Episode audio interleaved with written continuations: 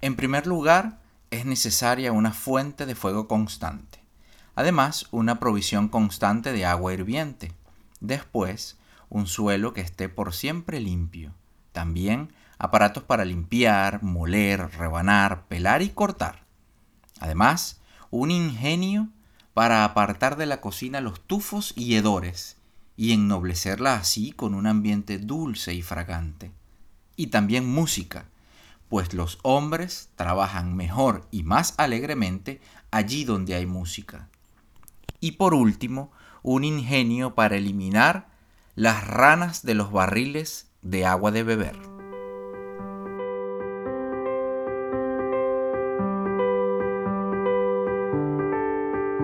Hola, soy Néstor Luis Bermúdez y hago este podcast para entretenerme y con algo de suerte entretenerte en el camino.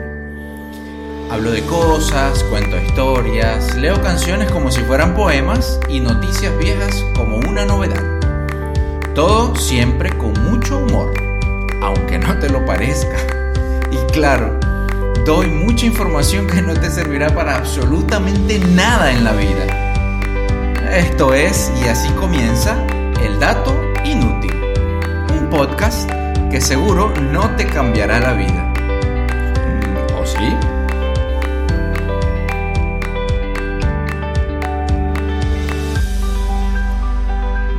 Bienvenida, bienvenido entonces al Dato Inútil, eh, a este episodio número 4. Episodio número 4, episodio número 3, episodio número 3, perdón episodio número 3. El texto que leía al principio del episodio, crea, créaslo o no, lo creas o no, es de Leonardo da Vinci. Así mismo, de Leonardo da Vinci, el famoso eh, pintor, escultor, arquitecto, inventor, matemático, en fin. Leonardo da Vinci. Así es, está recogido en un libro que se llama Notas de Cocina de Leonardo da Vinci, que es un libro muy, bueno, la verdad es bastante divertido, me parece. Em, bueno, porque recoge el libro dibujos y, y, textos de la autoría de Leonardo da Vinci, así como otros textos estudiosos mm, acerca de la cocina, inventa inventa, mm, ¿cómo se llama? Implementos de cocina, plantea modificaciones de cocina. Definitivamente Leonardo da Vinci era un hombre soltero. Absolutamente de acuerdo. Tenía que ser un hombre soltero, un hombre sin ningún tipo de vida mm, eh, amorosa, quizás ni siquiera sexual de ningún tipo, porque eh, fue un hombre tan prolífico, tan inventador o inventor, tan creativo que, simplemente tiene que haber sido producto de muchísimo tiempo y nadie que los odiara, básicamente. bien, este... Ahora, mm, fíjate bien, hoy, bueno, comenzaba hablando por la cocina, creo que está buenísimo. Una de las cosas más, eh, más bonitas que nos ha dejado este tiempo en cuarentena en muchos casos ha sido la afirmación y, el, o el descubrimiento de lo poco que nos gusta la cocina. No como espacio físico, evidentemente, aunque también, sino el hecho de cocinar, el fastidio que es cocinar, lo, necesario que es, pero al mismo tiempo lo ingrato que es la cocina, ¿no? Eh, claro, normalmente tenemos las válvulas de escape, que es un restaurante, que es eh, comprar comida hecha. Y eh, durante este tiempo quizás no hemos tenido tanto es la oportunidad de ir a un restaurante o a un o comprar comida para llevar. Quizás sí, quizás no.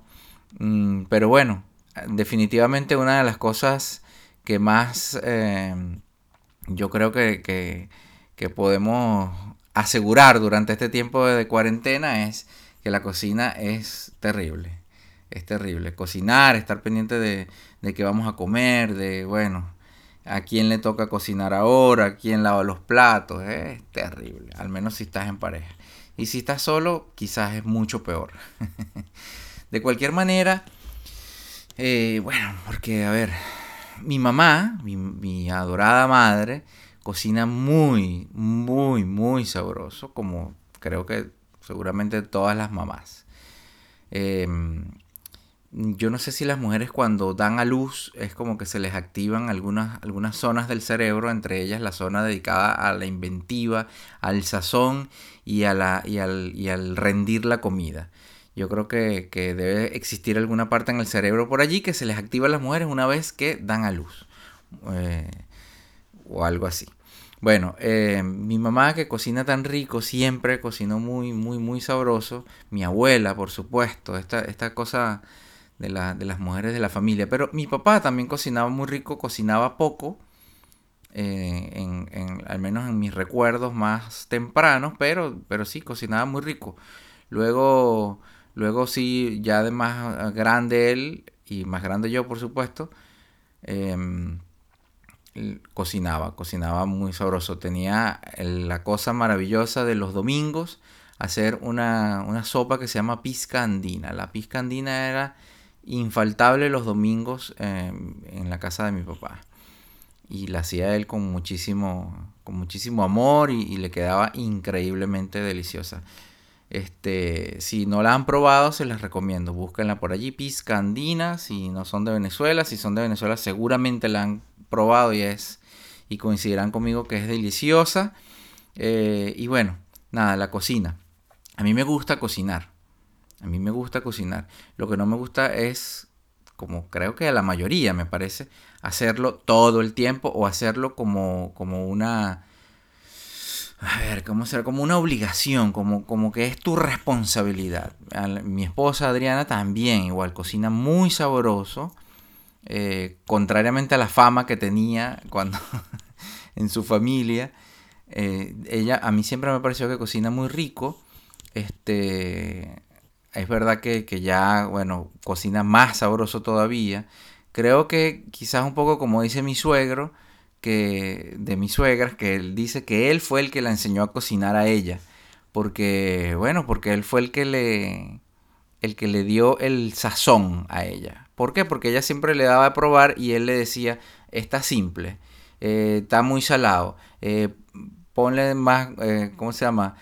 Creo que le falta algo. Él, él la iba guiando supuestamente y ella iba afinando el, la sazón conforme a lo que él decía si estaba simple, si estaba salado, si le faltaba un algo. Y ese algo, vaya usted a saber qué era, pero bueno, mi suegra lo, resolvía. Entonces él dice, en tono de broma, evidentemente, que, él fue el que la enseñó a cocinar y gracias a él es que ella cocina tan delicioso que, que también mi suegra cocina increíble. Este, y bueno, Adriana cocina muy rico, pero es lo mismo, vamos de nuevo, no o sea, el, asunto de cocinar todo el tiempo es todo un tema, ¿no? Creo que ya, cuando tienes que hacer algo por, porque sí, porque toca, creo que ya se le quita un montón el, placer, me parece, al menos esas tareas cotidianas. Por ejemplo, a mí me gusta mucho limpiar la casa, me gusta, barrer, pasar coleto, me gusta. Lo que no me gusta es hacerlo todo el tiempo, ¿sabes? Es como cuando un día de repente amanezco como con el, con el la cosa activa de limpiar y bueno, muevo todo, barro, paso coleto, recojo, ordeno, una maravilla. Pero el día que amanezco así, tener que hacerlo siempre seguramente no debe ser tan divertido. y con respecto a la cocina, yo creo que la cocina es definitivamente una... a ver, yo diría que es como una manera de amar la cocina cocinar es una forma de amor y de amar de, parte del que, del que prepara, del cocinero o la cocinera.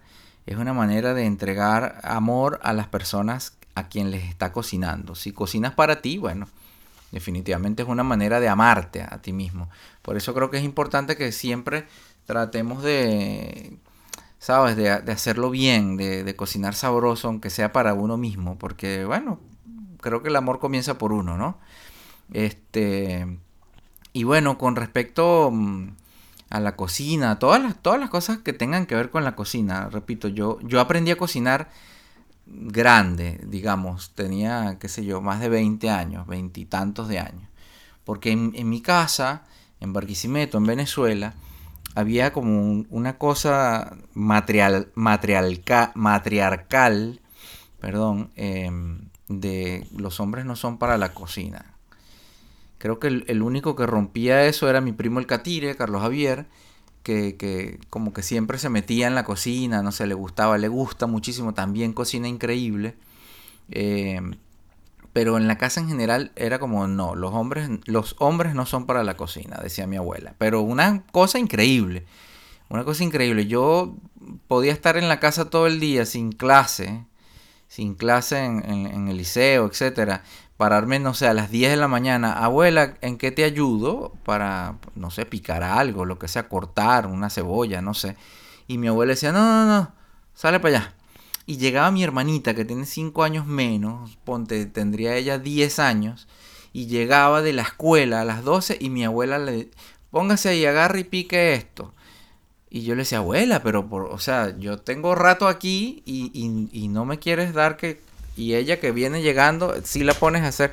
No, no, no, es que los hombres no son para la cocina. ese es el pensamiento que se tenía, al menos. No por parte de mi mamá, mi mamá me hubiese puesto a cocinar, sin ninguna duda. Pero mi abuela, que era como la matrona, así, la que mandaba, ella que va. Total, el caso es que yo me fui de, la, de, de, de Barquisimeto, de mi casa, qué sé yo, a los 20 años, 19 por ahí, y, me tocó aprender a cocinar eh, así, a los golpes. Y fue increíble. Un día llegué a la universidad, llegué, yo vivía en la casa de, mi papá y, llegué, fue un miércoles, me acuerdo clarito, porque daban un programa los miércoles en Radio Caracas Televisión que se llamaba ¿Quién quiere ser millonario? Y mi papá era, bueno, adicto a ese programa. Y yo llegué en la noche de la universidad y muerto de pero muerto del hambre y le digo, viejo, eh, no, llego y lo saludo, como no, tal, me pongo a ver un ratico el programa y me dice, en una de esas me dice, ¿tienes hambre? Sí, viejo, me estoy muriendo del hambre, le digo. Ajá, me dice, ya vamos para allá. Bueno, chévere. Estamos viendo la broma y pum, cuando llega la publicidad, la propaganda, me dice, ven, ven acá, me hace así con las manitos, me hace una seña y nos paramos para la cocina y entonces el hombre agarra, abre los gabinetes y me dice, mira, aquí hay harina, aquí hay pasta, aquí hay arroz, aquí no sé qué más, abre la nevera, aquí hay carne, aquí hay esto, aquí abre las gavetas de la nevera, aquí están los vegetales, aquí están los, abre las otras gavetas, aquí están los cuchillos, aquí están los, aquí están los platos. Bueno, me dio un recorrido porque yo hacía no mucho que vivía allí en, en la casa de él. Este, y me dijo, aquí hay de todo, hijo. Lo que usted quiera, agarre. ¡Puc! Y se fue a seguir viendo su programa y me he quedado yo en esa cocina que en ese momento se me hizo como un estadio de gigante mirando todo y yo decía, ajá, hay de todo. ¿Y qué hago yo con que haya, con que haya de todo? Porque no sé hacer nada. Y eso fue terrible, terrible, terrible. Yo no le dije nada a él, me fui a acostar con mi hambre y con un coraje tremendo por, por mí, ¿no? Un coraje conmigo de esta vaina no me vuelve a pasar, definitivamente. Si, si tengo que pasar hambre, que sea porque no, porque no hay, pero no porque no sé. Así, así, no porque no sé, no, no porque no sepa hacer. Bueno, desde el día siguiente mi papá que cocinaba eh, me, ponía yo a hablar con él, eh, que hablábamos mucho siempre, y, bueno, y mientras él iba cocinando yo iba viendo qué iba haciendo él, porque es que yo no sabía de verdad ni siquiera picar una cebolla. Ni siquiera picar una cebolla sabía, no sabía cómo agarrar un cuchillo, cómo agarrar la cebolla, no sabía nada. Entonces yo lo empecé a mirar cómo él lo hacía y, bueno, y al día siguiente y al día siguiente y al otro día, te ayudo, te pico la cebolla, dale pues, puc, y me ponía yo ahí torpemente a, comenzar a picar la cebolla. Y así fui comenzando, luego me fui de la casa de mi papá y no sé, al mes, los dos meses, y me fui a vivir con un primo, Carlitos, mi primo amado, y el pobre Carlitos, bueno, le tocó comerse las verdes. Le tocó comerse las verdes, o sea, literalmente. Carlitos le, le, gusta muchísimo la carne y compraba carne y entonces yo le cocinaba y yo les, no, yo cocino, ajá. Y ahí te hice carne, primo. Puc, y el primo se, comí, se, sentaba a comer, picaba la vaina, probaba y tiraba los cubiertos así para un lado, decía, pero con una cara de asco, así como, ¿qué vaina es esta? Bueno, duro, la carne dura, la carne salada, la carne pasada de pimienta, pasada de, pasada de cualquier vaina, pasada de, de todo, pasada de ignorancia. Y bueno, poquito a poco. Luego, al tiempo me mudé a Caracas con David, mi, mi, otro primo amado también, hermano de Carlitos. y a David le encantaba, ya yo ahí cocinaba. A David le encantaba como yo cocinaba los granos, eh, las arepas. Este, y a mí me encanta, repito, me encanta cocinar y yo cocinaba con muchísimo gusto, eh, con muchísimo placer, digo. Y a, mi primo le, encantaba David. Y yo decía, yo le decía, bueno, ironías de la vida, porque tu hermano, bueno, fue el que se las comió todas las, feas. bueno, nada, así, así comencé a cocinar, repito, me gusta muchísimo, no tengo un repertorio tan amplio, honestamente.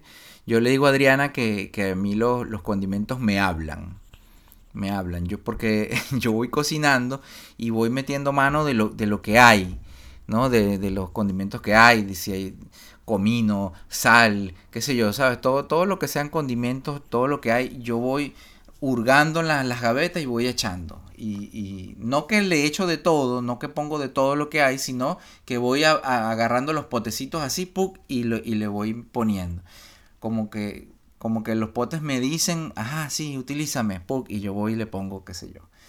Esto naturalmente que, que bueno, ha traído cosas como, como poner... Eh, ponerle salsa inglesa a alguna cosa que quería que era vainilla. Y, bueno, porque me hablan. La cosa es que, bueno, también los condimentos engañan como las personas. Yo no tengo la culpa, yo solamente los escucho y, y, los escucho que me dicen, utilízame a mí, y yo lo utilizo y resulta que me engañan. Bueno, a veces pasa. Total del caso es que, este, nada, la paso muy bien, la verdad. Cocinando me gusta Creo que, repito, que cocinar es amar.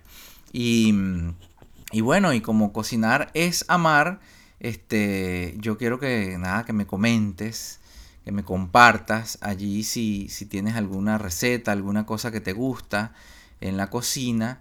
Eh, en el post de, de, este episodio quiero que dejes allí alguna cosa de comida eh, en los comentarios si escuchaste, si estás escuchando este podcast y has llegado hasta acá, deja de una vez en los comentarios, ahí ya sabes, arroba Néstor Luis con tres S en Instagram, igualmente en Twitter, pero con un guion bajo al final, arroba Néstor Luis con tres S.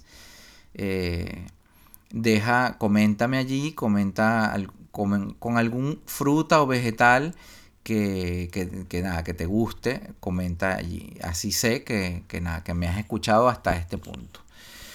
Em, vamos a. Mm, vamos a. Mm, ¿Cómo se llama? Hoy te. Ya sabes que me gusta mucho la poesía, el arte, todas estas cosas. Y también me gusta mucho el humor. En el episodio siguiente vamos a hablar del humor. Hoy eh, quiero mm, compartirte una canción siempre te comparto una canción. La canción canción viene más adelante. Hoy lo que te voy a hacer es leer una canción, como si fuera un poema. ¿Sí? Porque a veces pasa que el descontexto, no el descontento, sino el descontexto. Cuando sacamos una cosa de contexto, carece de sentido casi siempre.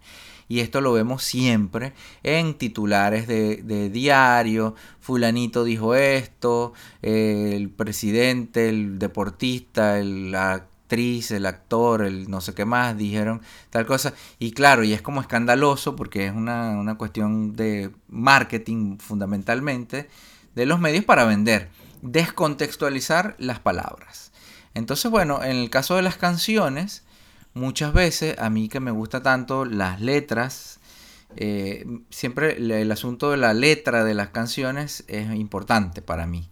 Eh, y a veces me quedo y escucho las canciones bien, canciones que amo, que me encantan, y de repente las, es como que las, las escucho realmente y digo, ah, pero qué barbaridad es esta. Luego en otro episodio comentaré más ampliamente de esto.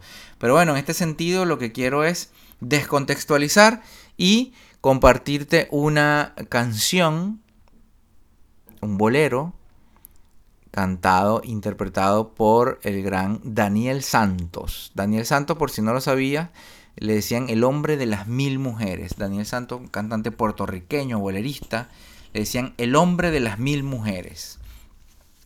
Este, no sé si era cierto, no sé, no creo, pero bueno, tenía esa fama al menos, digamos, ¿no? Y esta es una de sus canciones más famosas que se llama Linda. Dice, Señor cartero, señor cartero, ¿no hay nada para mí? Nada, nada. Yo no he visto a Linda. Parece mentira. Tantas esperanzas que en su amor cifré. No le ha escrito a nadie. No dejó una huella. No se sabe de ella desde que se fue. Sabrá Dios cuántos le estarán pintando ahora pajaritos en el aire. Yo no he querido ni podré querer a nadie con tan loco frenesí. Menos el domingo, todas las tardes salgo a ver al cartero a ver si trajo algo para mí. Oh, Virgen de Alta Gracia, quizás un día se acuerde de mí. ¿Por qué no me ha escrito? ¿Por qué me ha olvidado? Si es que me ha traicionado, déjamelo saber. Sabrá Dios ¿Cuántos le estarán pintando ahora pajaritos en el aire? Yo no he querido ni podré querer a nadie con tan loco frenesí. Menos el domingo, todas las tardes salgo a ver al cartero a ver si trajo algo para mí. Oh Virgen de Altagracia, quizás un día se acuerde de mí. Yo no he visto a Linda. Linda. Bueno, y esto fue la canción sin contexto. este, y ahora, para contextualizar bien, me hace mucha gracia, perdón. Quizás a ti no te haga gracia, a mí sí. Leer canciones, escuchar las canciones sin ningún tipo de contexto, a veces dices, descubres, redescubres las canciones y dices, bueno, pero qué vaina es esta. o a veces, este como esa que está sonando por ahí mucho de, de Bad Bunny del, del, bueno, del culo, fundamentalmente.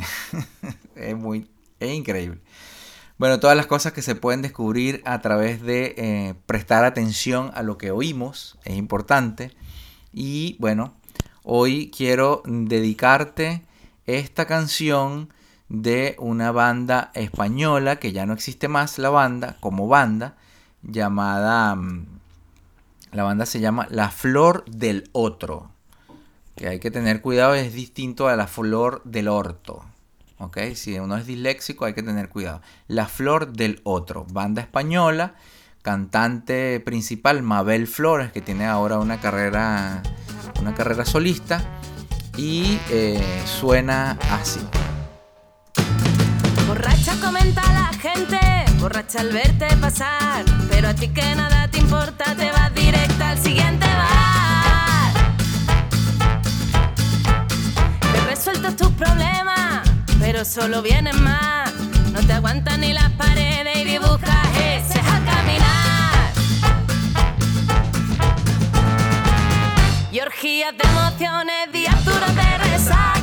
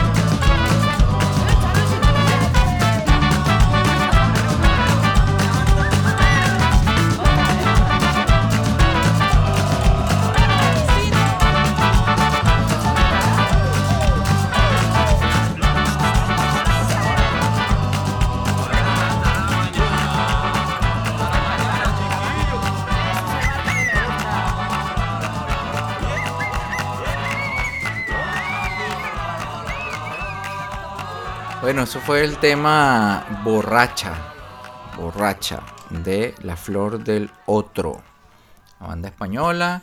Es- esta banda estuvo hasta el 2018, me parece. Eh, ahora tienen proyectos solistas, Mabel Flores, la pueden buscar por allí, o la banda del Otro, eh, la pueden buscar también por ahí en YouTube. Eh, está muy bueno, está muy bueno. Me, me, gust- me- me gustó mucho el tema, parece como un calipso, como un...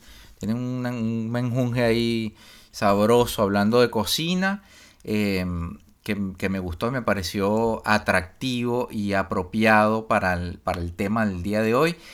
Esta cosa de mezclar muchas, eh, muchas cosas en la música me encanta. Me gusta bastante. Entonces espero que, que- que te haya servido, que lo hayas disfrutado. Por allí, mm, por allí, no sé, quizás estás oyendo este podcast mientras cocinas precisamente. Y, nada, de repente la cancioncita te puso a bailar y a vacilar y, a cocinar más sabroso.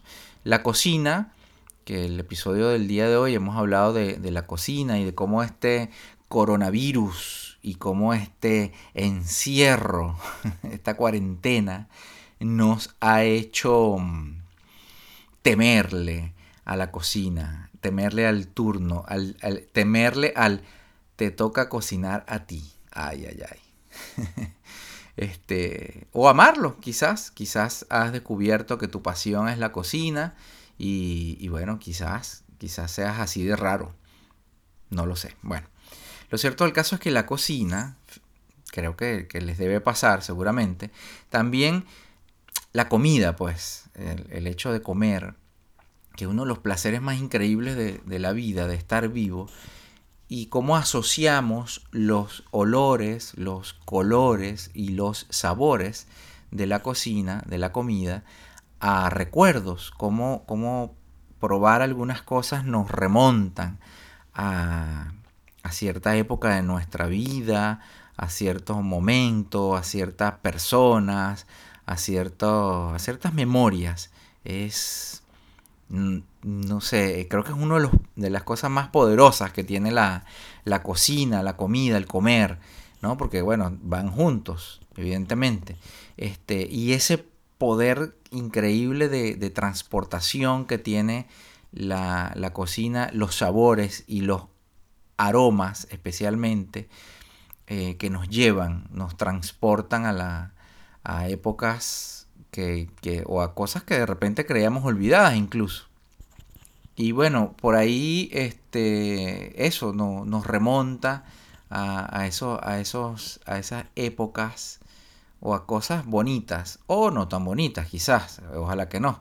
Pero bueno, Eh, comenta, deja ahí en los comentarios si estás escuchando este podcast en YouTube, si lo estás escuchando, si me sigues en las redes sociales, en Instagram o en Twitter.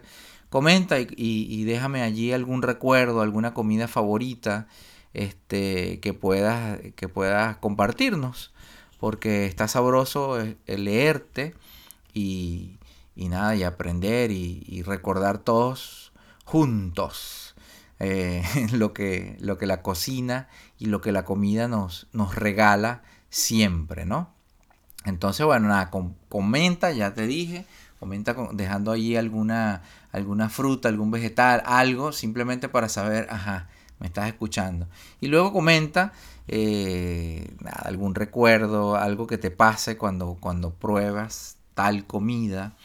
Este, a dónde te lleva. Por lo menos, fíjate, hablaba de la, de la pizca andina y mi esposa hizo hace unas semanas, no sé, y efectivamente me transportó completamente ese plato a mi papá, que, en paz descanse, este, me transportó a, esos domingos y, a esa, y a ese gesto hermoso que tenía él, porque lo hacía como un regalo. Los, domingos para él eran sagrados de, de pizca andina, porque era como bueno, él era andino, él era de San Cristóbal y era como un volver a, su, a su casa, era como un volver a su tierra, era como un volver a, su infancia quizás.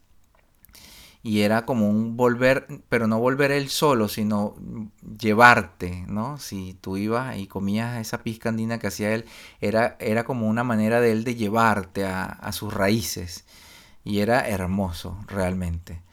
Realmente, esa es una de las cosas más bellas yo creo que tiene, yo creo no, estoy seguro que tiene la cocina. Así que bueno, nada, esto va llegando a su final. Muchísimas gracias por escucharme. Y si te gusta, comparte. Y si no te gusta, pues no compartas. No me importa. Un abrazo grande. Chao, chao.